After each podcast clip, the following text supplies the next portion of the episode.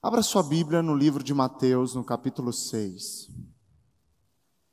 Para quem está nos visitando, é, nós estamos na série, a série que se chama Sermão do Monte.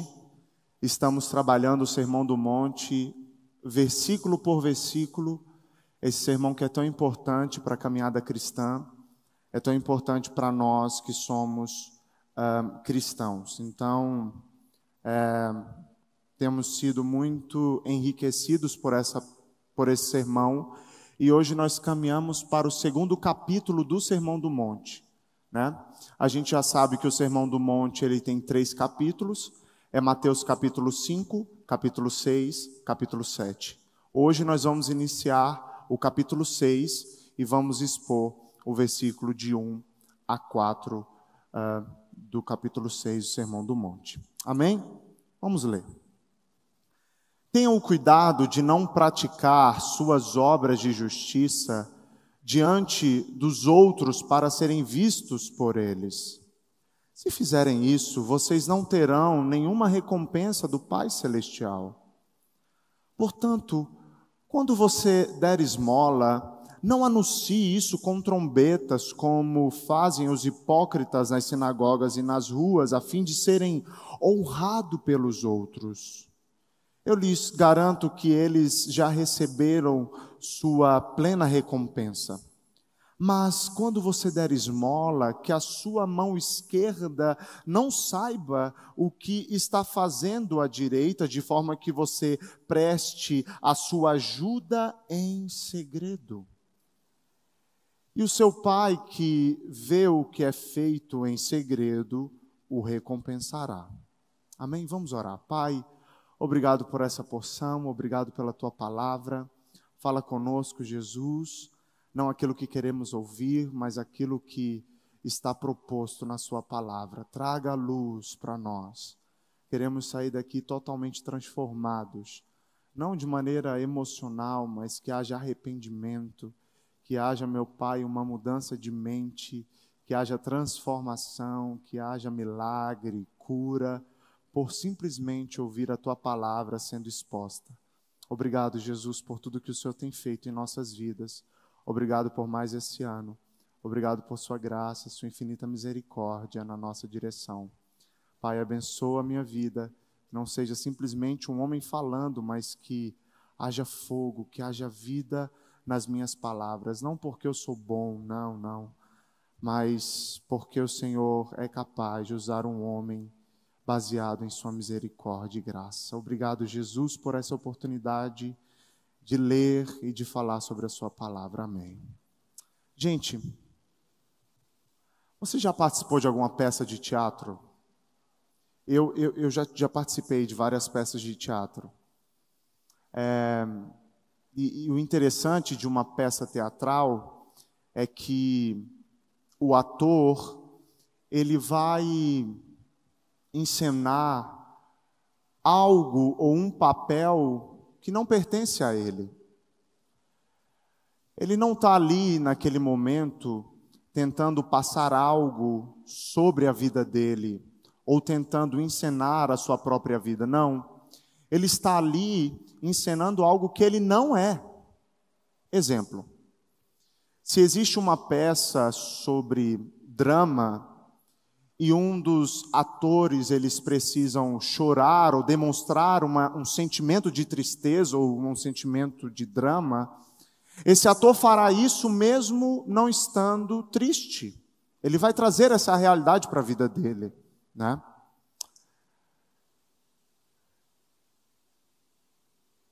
Existe uma, uma possibilidade de estarmos vivendo a nossa vida como se fosse uma peça teatral, onde somos os atores principais ou o ator principal e contracenamos e encenamos algo que não somos.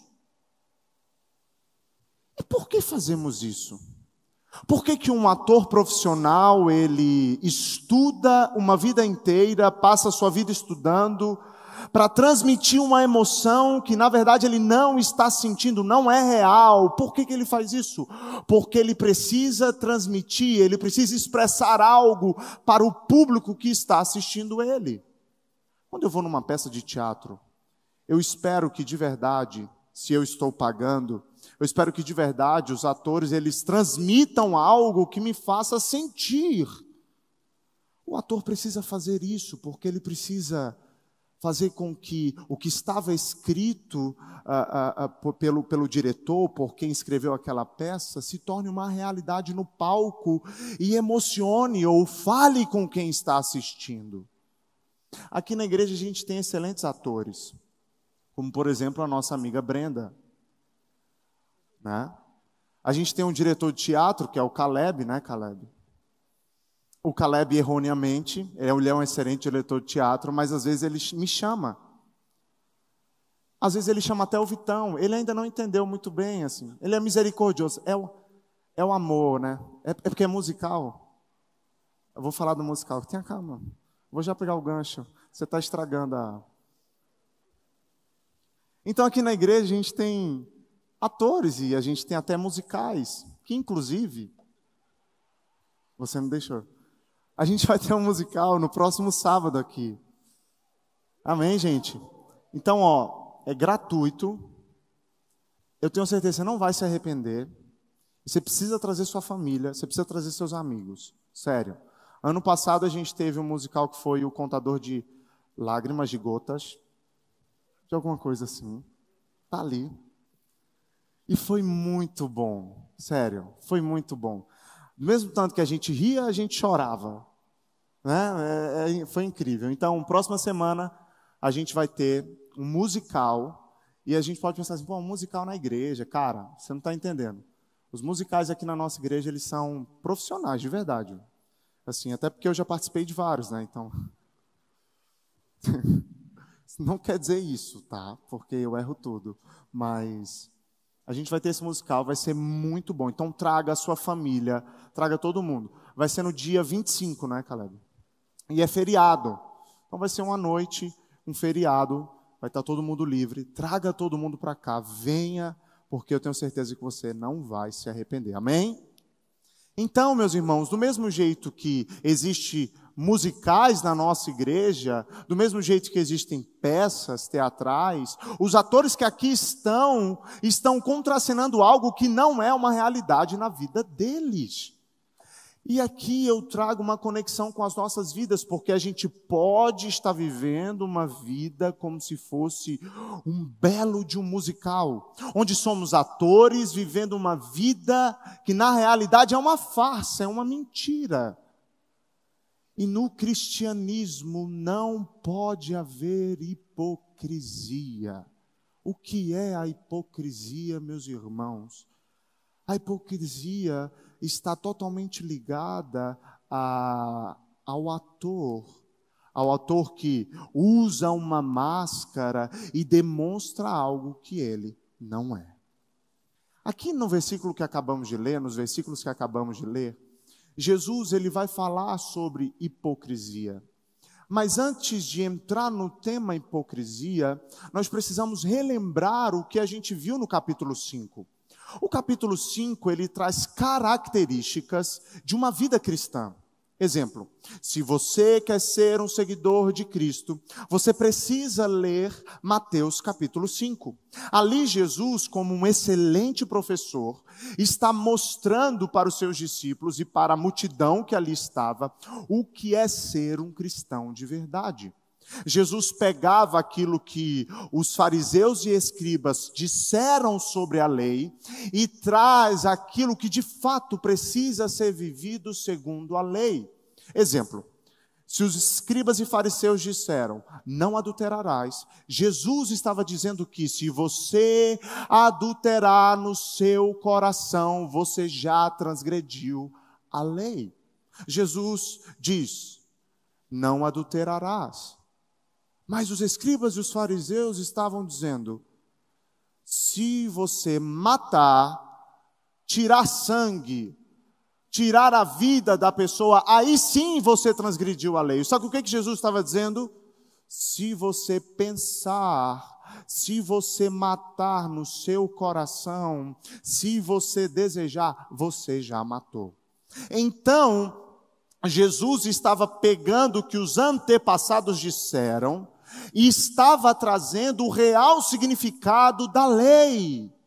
E queridos, nós como cristãos não ah, rasgamos a lei, mas desejamos agora viver a lei, porque entendemos que Jesus não veio para destruir essa lei, mas ele veio para dar ainda mais dificuldade dessa lei ser vivida. É por isso que nós precisamos de um Salvador, porque não vamos conseguir cumprir essa lei. E em Cristo Jesus já somos justificados.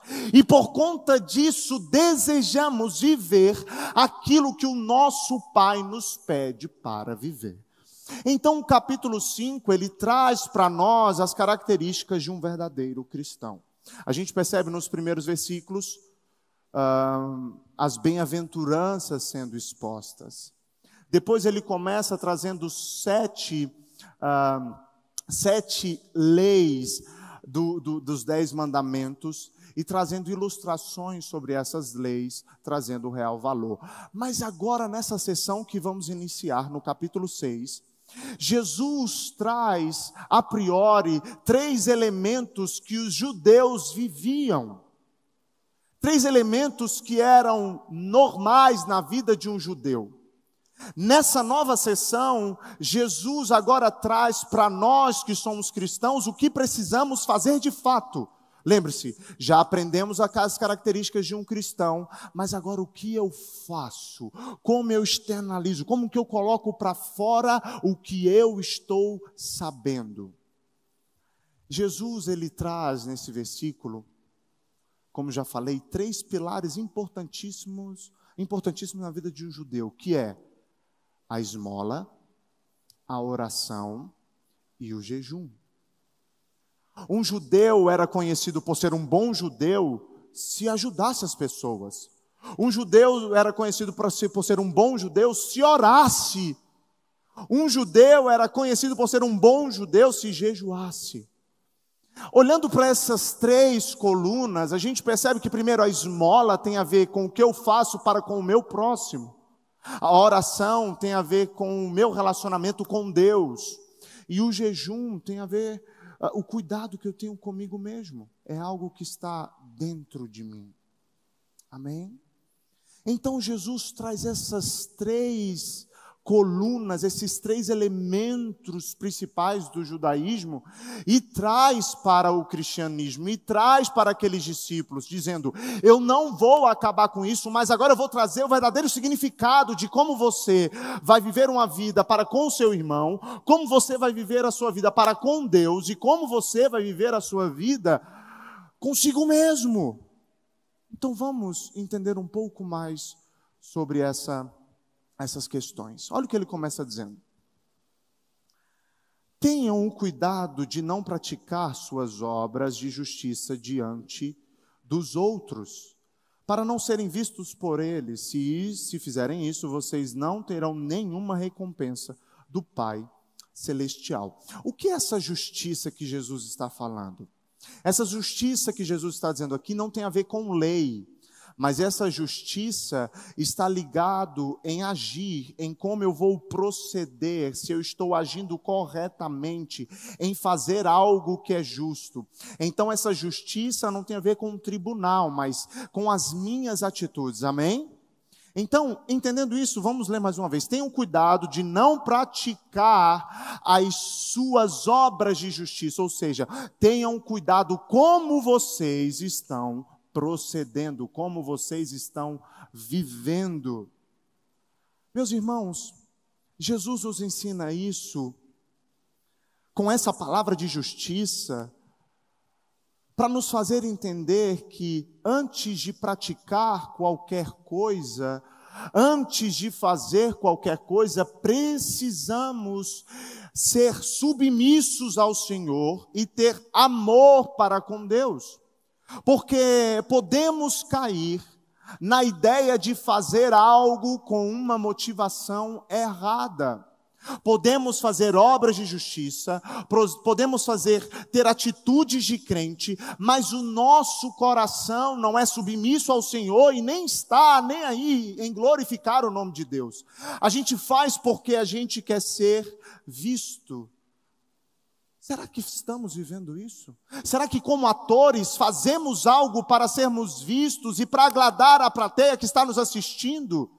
Será que o nosso cristianismo é um cristianismo não fundamentado em submissão, em temor a Jesus, em amor a Jesus, mas fundamentado em ser, em fazer para ser visto como eram os judeus?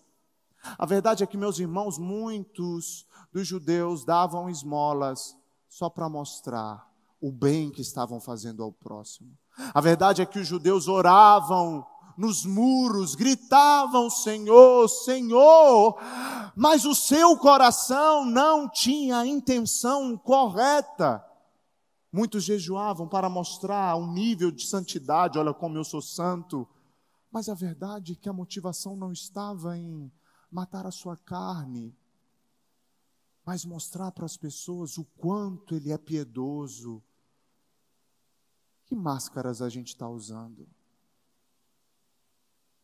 Será que o que fazemos tem a motivação certa?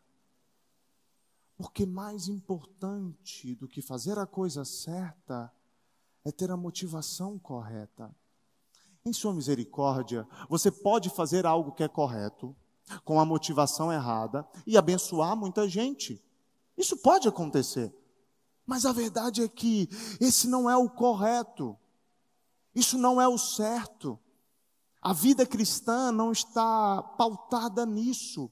Nós fazemos não para sermos vistos, não para receber uh, recompensas de homens, não, mas a gente faz porque tivemos a nossa identidade transformada, nascemos de novo. Uh, meus irmãos, nos arrependemos, aceitamos a Jesus, vivemos um cristianismo e agora não tentamos ser bons o suficiente, a gente não tenta ser bom para agradar agradar alguém ou para mostrar para as pessoas. Não, a gente vive como precisa ser vivido, entendendo que somos pecadores e carecemos da misericórdia do Senhor e que não somos bons o suficiente, ainda que a gente tente, não somos bons o suficiente. A gente luta para amar uns aos outros. A gente luta para andar em comunhão uns com os outros. Se você sentar com Agnes e perguntar Agnes, o Vitor precisa de um Salvador, ela rapidamente vai te dizer sim, ele precisa. Não somos bons o suficiente. É entendendo isso que começamos a compreender o quanto que precisamos de Jesus. Será que todos os dias acordamos e pedimos ao Senhor ajuda para vivermos?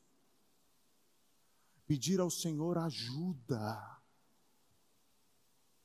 ajuda para conseguir administrar as questões do nosso cotidiano, as questões do nosso cotidiano, da nossa vida? Será que a gente pede ajuda ou a gente vive como um bom ator, tentando enganar até mesmo o próprio Deus que tudo vê? A sua esposa pode não ver, o seu pastor pode não ver, a sua comunidade de fé pode não enxergar, mas o nosso Deus tudo contempla. Você pode enganar qualquer pessoa, mas não tem como enganar a Deus. Você pode tentar fingir, mostrando uma justiça belíssima, ajudando os pobres, uau!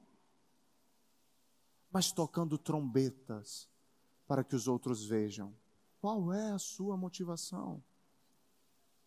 Por que, que você está fazendo o que você faz? A verdade é, não podemos nos apegar ao como fazemos, mas por que fazemos. por que estamos fazendo o que estamos fazendo.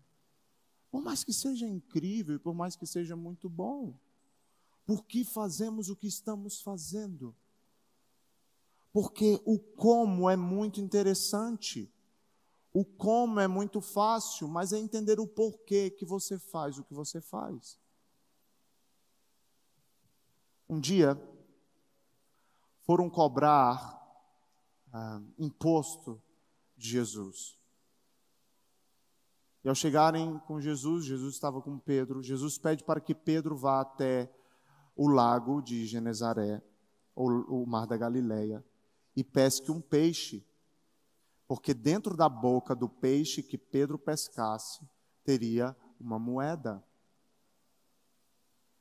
E isso é muito louco. Se você for no rio Amazonas, você vai encontrar milhares, bilhões de peixes. Se você for tentar contar a quantidade de peixes que há nos oceanos, você não vai conseguir. Você vai passar a vida toda tentando contar a quantidade de peixes. Na verdade, é impossível fazer, essa, fazer tudo isso. Mas Jesus é aquele que sabe o que está entalado na garganta de um peixe, na boca de um peixe no mar da Galileia. Jesus é aquele que sabe que existe um peixe no mar que tem uma moeda sufocando. Jesus é aquele que sabe o que está dentro de um peixe. E se Jesus é aquele que sabe o que está dentro da boca de um peixe, ele sabe o que está dentro do seu coração. Se Jesus é Deus e ele sabe o que está dentro da boca de um peixe, ele sabe o que está dentro do nosso coração. Meus irmãos, nós podemos enganar a todos, nós podemos ganhar o Oscar, nós podemos fingir, mas de Deus não tem como fingir. Não podemos ser atores na frente de Deus, atrizes na frente de Deus, tentando fingir algo que não somos, não tem como.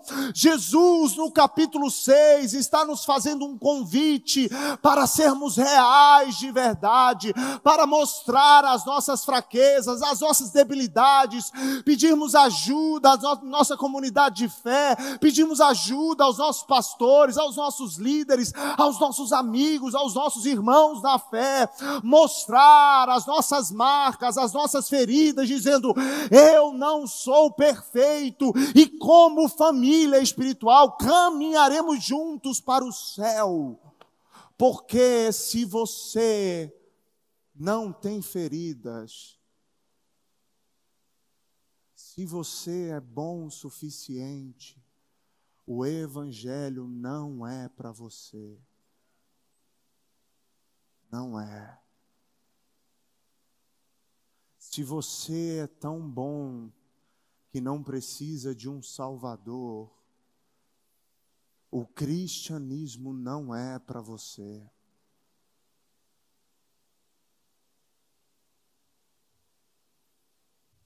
Chegou a hora de fazermos um autoexame de que atitudes fizemos nesse ano com uma motivação errada.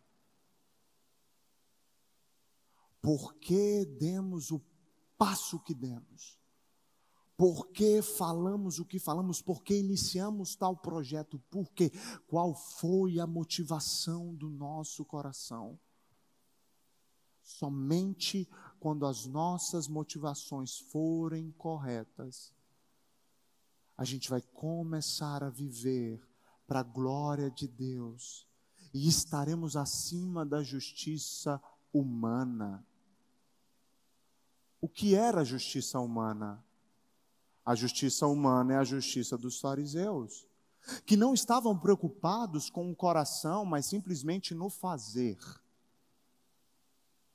Você pode odiar no coração, você pode enforcar o irmão no coração, você pode falar tudo contra ele, se não matar, está tudo certo. Essa é a justiça humana, onde eu contraceno no palco, mas nos bastidores eu estou querendo matar.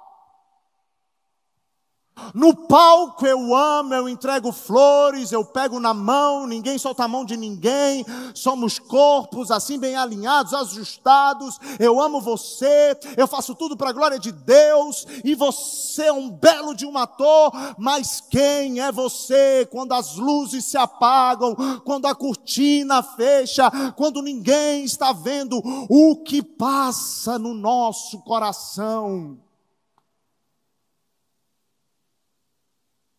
Esse ano de 2021 você fez o que fez, por quê? A verdade é que os judeus faziam o que faziam para serem recompensados. E que recompensa que os judeus queriam? Aplausos. Serem reconhecidos pelos homens. Olha o que Jesus diz: se fizerem isso, vocês não terão nenhuma recompensa do Pai Celestial. Por que, que não vai ter nenhuma recompensa do Pai Celestial se eu fizer o que é bom? Poxa, eu fiz o que é bom, por que, que eu não vou ter uma recompensa do Pai Celestial? Porque o seu coração estava com uma motivação má. E que motivação má é essa? A motivação de ser conhecido, reconhecido aplaudido, curtido, comentado, compartilhado. O que um ator quer? Vamos lá. O que um ator secular quer? O seu trabalho reconhecido. Caleb anda nesse meio, não é, Caleb? O que o ator quer é que quando termine a peça, quando termine o musical, quando termine o concerto, ele quer levantar e quer receber um baita de um aplauso e que, se possível, seja de pé. Porque a única maneira de reconhecer quem contracena é com aplausos, é com uma fala dizendo: foi muito bom. A gente gosta de aplauso, não é? A gente gosta. Isso mexe com o nosso ego. A gente deixa a glória de Deus de lado e a gente quer um pouquinho para a gente.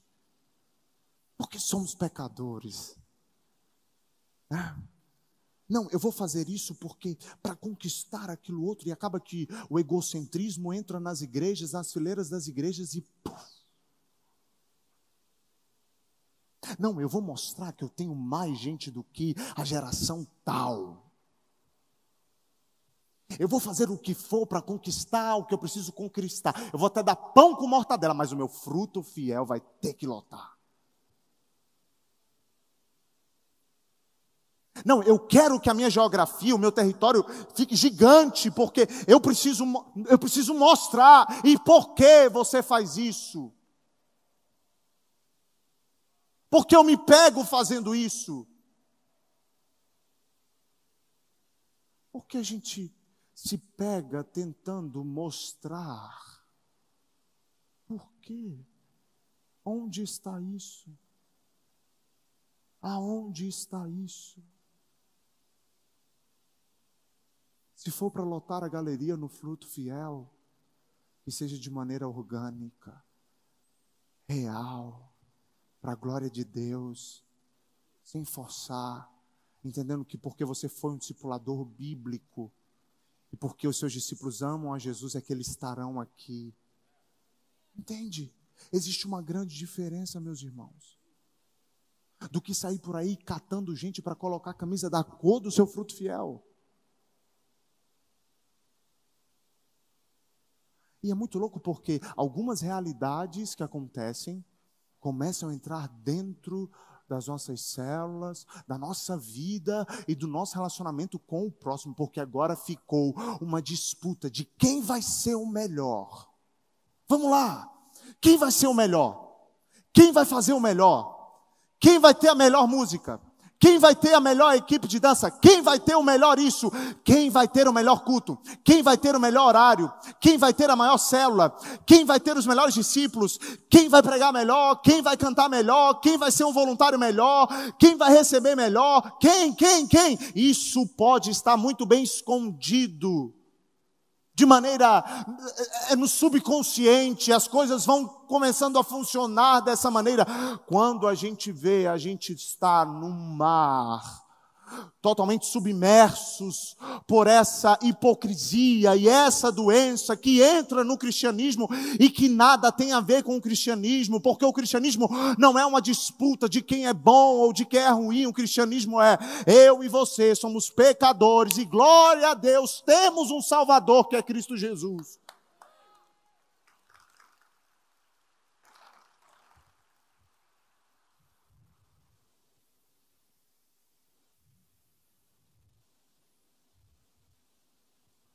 Que, que você faz o que você faz? Por que, que esse ano você fez o que você fez? Meus irmãos, essa pergunta é pedagógica.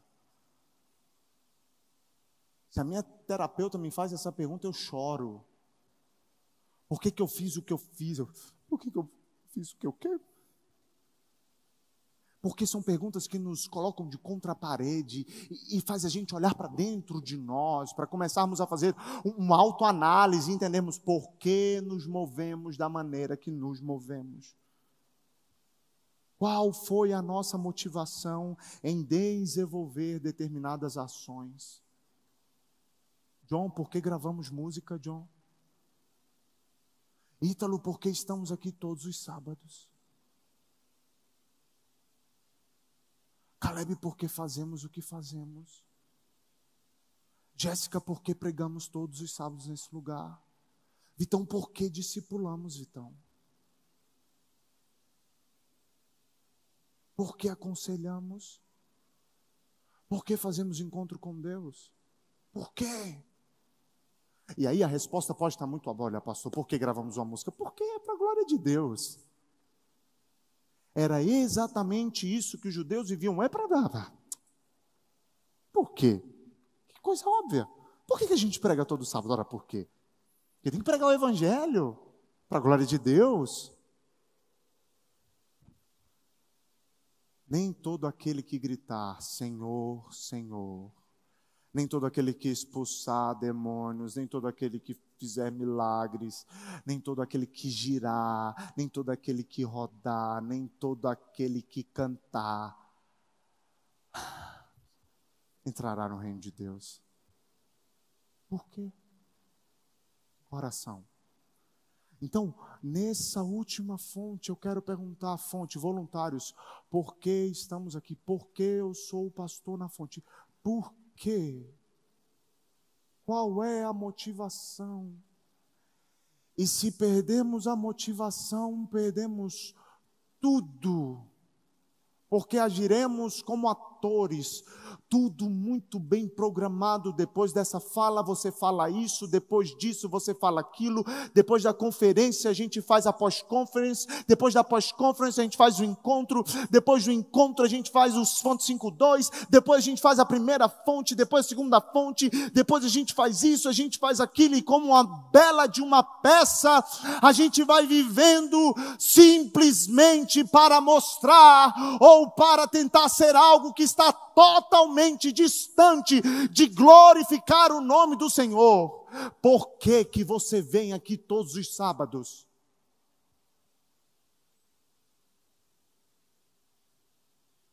Se a resposta não for para a glória de Deus e por amar a Jesus, perdemos e somos hipócritas. O que é um hipócrita? Hipócrita é aquele que diz ser algo que ele não é.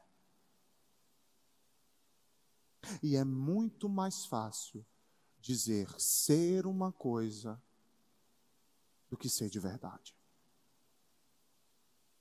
Por que, que você senta nesse, nessas poltronas todo sábado? Por quê?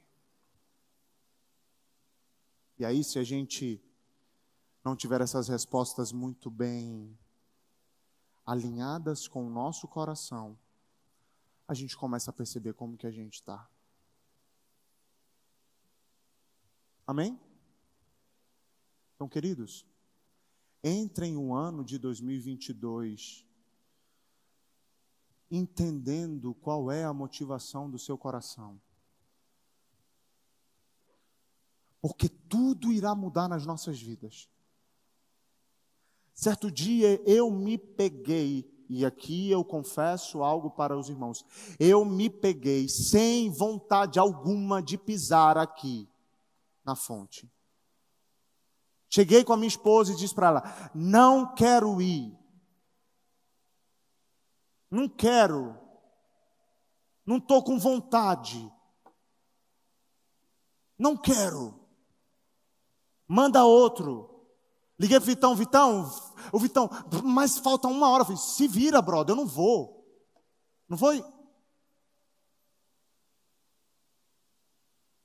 E Agnes falou assim: por que, que você faz o que você faz? Porque se for para a glória de Deus, você vai desejar o sacrifício. Por que, que fazemos o que fazemos? Por que, que todos os dias nos movemos para determinado lugar? Por quê? Porque se for para glorificar o nome do Senhor, será fazendo o que você está fazendo que a sua cura virá. E é muito louco isso, porque Jesus ele diz assim: o meu alimento é fazer a vontade do meu Pai, é cumprir o que ele me propôs. E o que, que significa alimento? Eu mato a minha necessidade cumprindo o que ele me designou. Onde seremos curados, renovados, avivados?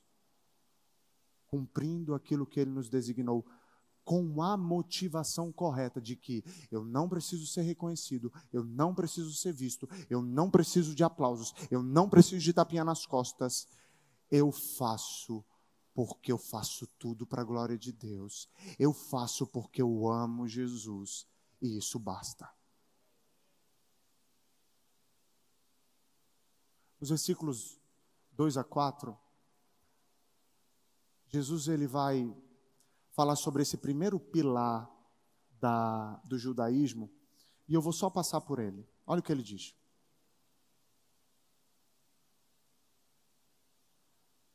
No, a partir do versículo 2: Portanto, quando você der a esmola, não anuncie isso com trombetas. Até aqui. O que, que Jesus quis falar com trombetas? Em, em Jerusalém se tocava trombetas para várias coisas. Mas o que precisamos entender é que a trombeta era tocada para chamar a atenção de algo, para chamar a atenção a algo ou chamar a atenção de alguém. Então, Jesus estava falando sobre as trombetas que eram tocadas em Jerusalém. Alguns teólogos dizem que eram trombetas que eram tocadas para que as pessoas fossem até o templo doar, dar, ok? Dinheiro. Então eles fechavam os comércios e iam correndo, e todo mundo que via essa pessoa correndo sabia que ele estava indo dar. Ele não fechava com calma, trancava e andando com calma, não. Ele fazia uma algazarra para mostrar para toda a circunvizinhança que ele estava indo ajudar. Então Jesus disse: Portanto, quando você der esmola, não anuncie com trombetas. O que que isso tem a ver com a gente? É que a gente, às vezes, pode estar dando com a motivação errada e por isso contratamos uma fanfarra para mostrar o que estamos fazendo. Pastor, eu já vi você na, na, na, na no Covid fazendo vídeos mostrando o que você estava fazendo, sim, mas é diferente. Por que, que é diferente, pastor? É diferente porque a gente estava motivando a igreja, motivando os irmãos a ajudarem. Era algo geral, era numa amplitude geral. Um exemplo: quando a gente vai nos ribeirinhos, a gente faz uma filmagem, a gente mostra para todo mundo o que, que a gente quer mostrar. A gente quer incentivar os irmãos, a gente quer incentivar as pessoas a ajudarem. Isso é num contexto geral. Ok? Perfeito. O que Jesus está falando aqui não é de um contexto geral, mas individual. Eu, por exemplo, já ajudei várias pessoas aqui. Mas não fiquei contratando uma orquestra para falar assim: olha aí, eu ajudando fulano de tal.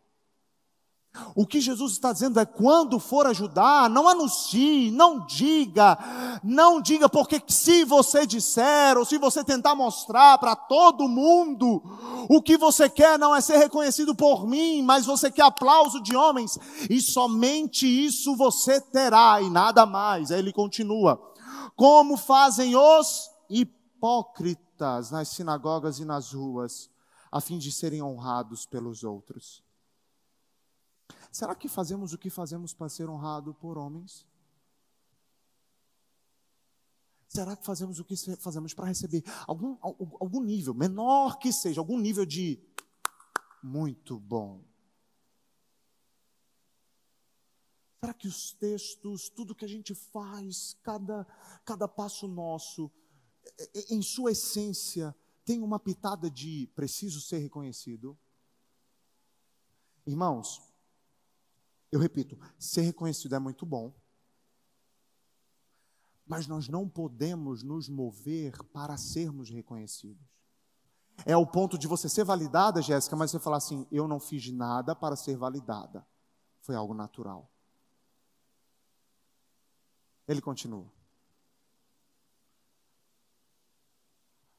Mas quando você der esmola, quando você der esmola, não é se você der esmola, amém? Preste atenção nisso. Quando você der esmola, Jesus está pressupondo que o cristão, ele dá esmola. O cristão, ele ajuda o necessitado. Lembra do que a gente viu até umas três semanas atrás sobre dar? Então, ao ver alguém com necessidade real, o cristão, ele dá. Ele dá sem que receber nada de troca. Então, quando der, Jesus está falando que no cristianismo existe o dar. Eu lhe digo, mas quando vocês, mas quando você der esmola, que a sua mão esquerda não saiba o que está fazendo a direita. O que, que isso significa? Como assim? Meus irmãos, mão esquerda e direita, com as duas mãos a gente carrega, com as duas mãos a gente aponta, com as duas mãos a gente gesticula, com as duas mãos a gente pega. Como que eu vou fazer algo com a mão direita que a esquerda não vai saber? Jesus estava trazendo a consciência para as pessoas de que é impossível a minha mão esquerda não saber o que a direita está fazendo, mas aqui está totalmente ligado ao nosso coração está totalmente ligado a nós. Agora não é ser reconhecido pelos outros, mas é a gente se auto-reconhecer. Jesus estava dizendo assim: que a tua mão esquerda nem saiba, que a tua mão esquerda nem tenha consciência do que a tua direita está fazendo. Pastor, não entendi, me explica melhor. Eu vou trazer um exemplo: é como se eu ajudasse o Ítalo. O Ítalo está passando por um momento muito difícil, eu vou lá e ajudo o Ítalo. Vou lá, ajudo ele com uma quantia, ajudo ele, dou um aconselhamento, não sei. Eu entro no meu carro e falo assim: ó, cara, eu sou muito bom. Nossa, eu ajudei. Eu sou o cara. Está vendo aqui, mão esquerda, o que a mão direita fez? Aplausos para minha mão direita.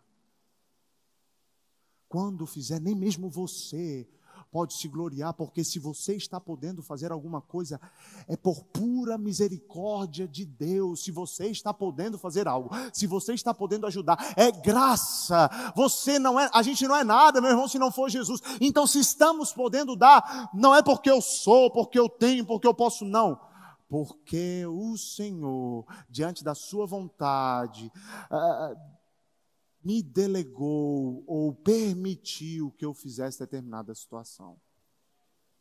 Aí você pode falar assim, mas pastor, no capítulo 5, Jesus disse para a gente brilhar a nossa luz e que a nossa luz seja exposta com obras. Não é uma contradição isso aqui? Porque se Jesus está falando para a gente não mostrar com trombetas, como que a gente vai mostrar ser luz com obras? Parece uma contradição, não é? Jesus manda a gente se esconder. E depois Jesus, antes Jesus diz: mostre com obras, brilhe com obras. Mas esse brilhar com obras não é não é premeditado. Não é com o interruptor, pum, hoje eu vou brilhar. Pum.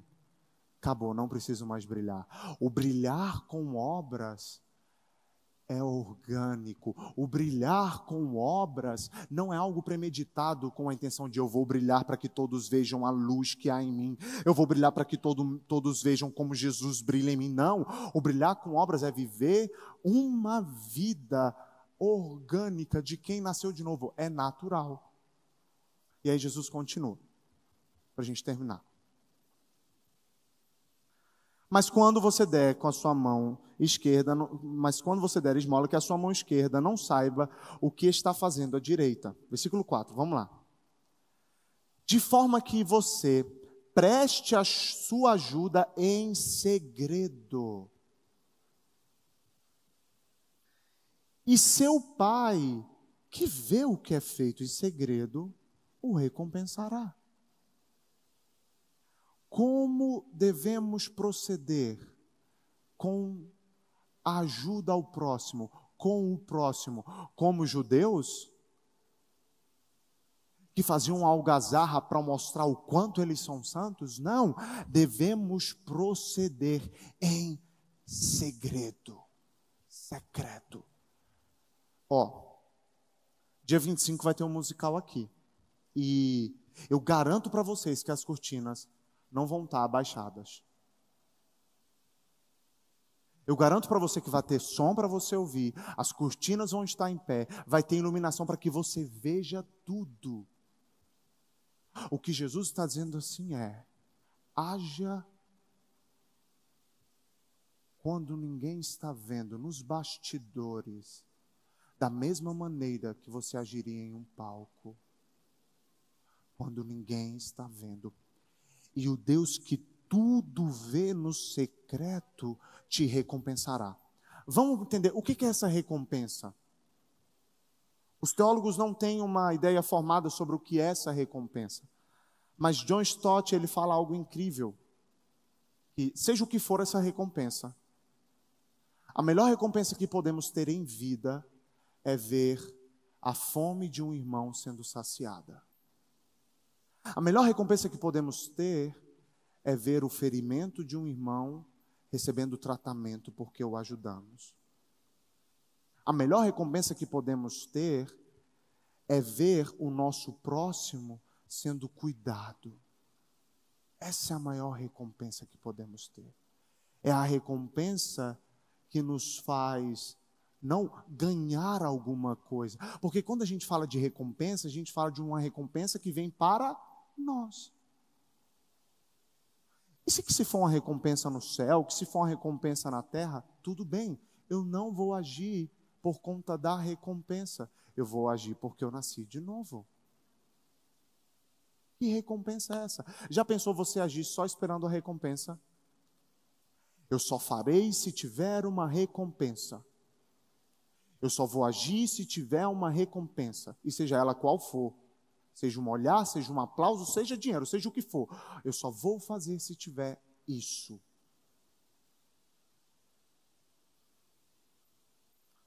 A recompensa não tem a ver com você. A recompensa tem a ver em enxergar o seu irmão tendo as suas necessidades resolvidas e preenchidas. A recompensa está totalmente ligado não no que você vai receber de volta, mas ao ver Deus agindo na vida do seu irmão. Em suma, meus queridos, o ano de, 2020, de 2021 foi um ano em que muitas pessoas precisaram de ajuda. Foi um ano que a gente percebeu que não tem rico, pobre, milionário, doutor, analfabeto, preto, branco. Não tem. Um Covid apareceu e matou milionário e pobre. Aí a gente percebeu o tanto que a gente não é bom.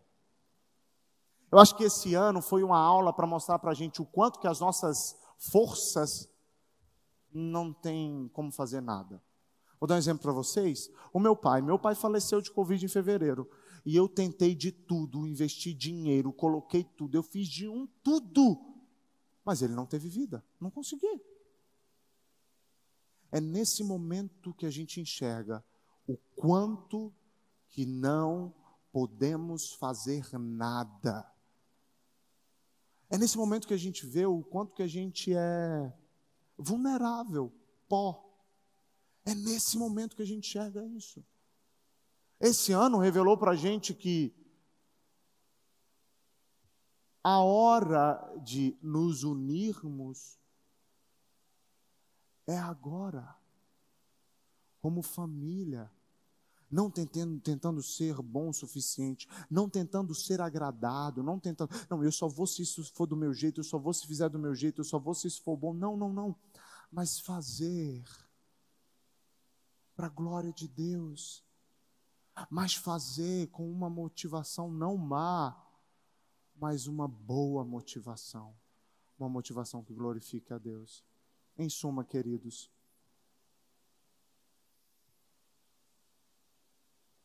mais bem-aventurado é dar que receber. Felizes são aqueles que dão. Felizes são aqueles que dão.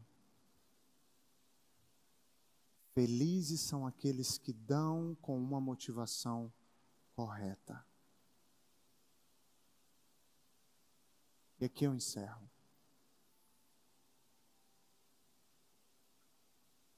Faça uma autoanálise. Que essas palavras de Jesus, nesse segundo capítulo do Sermão do Monte, entre dentro de você e te faça entender se você está fazendo obras de justiça para ser visto ou para a glória de Deus. Que esse porquê esteja gritando dentro de você. E que se suas motivações estiverem erradas, chega a hora de se arrepender e voltar para o início de tudo. Por quê que você faz o que você faz? Veja cada mês, de janeiro até aqui, e perceba o que você fez e o porquê que você fez. Mas seja sincero consigo mesmo. Eu fiz porque eu queria reconhecimento. Foi por isso que eu fiz. Porque ninguém vai conseguir fazer isso por você. E por mais que você não faça, o nosso Deus é aquele que sabe como está o seu coração. Não dá mais para fingir. Não dá para viver um cristianismo de hipocrisia, mascarados. Chegou a hora de você ser vulnerável e mostrar realmente quem você é. Se não sentir vontade, falar que está sem vontade. Se quiser matar alguém, pedir ajuda, mas não fingir que está tudo bem. Se tiver problema com o irmão, chegar com ele e pedir perdão. E não fingir que está tudo bem. Isso é uma verdadeira comunidade de fé. Olhem para mim. Isso é o verdadeiro cristianismo. Quando o seu pastor perguntar, você está bem? Não minta. Não faça como os hipócritas. Chegou a hora da gente se ajudar.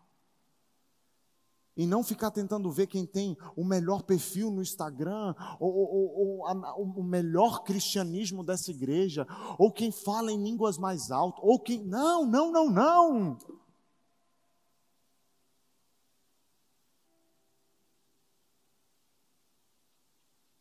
Por que você dá?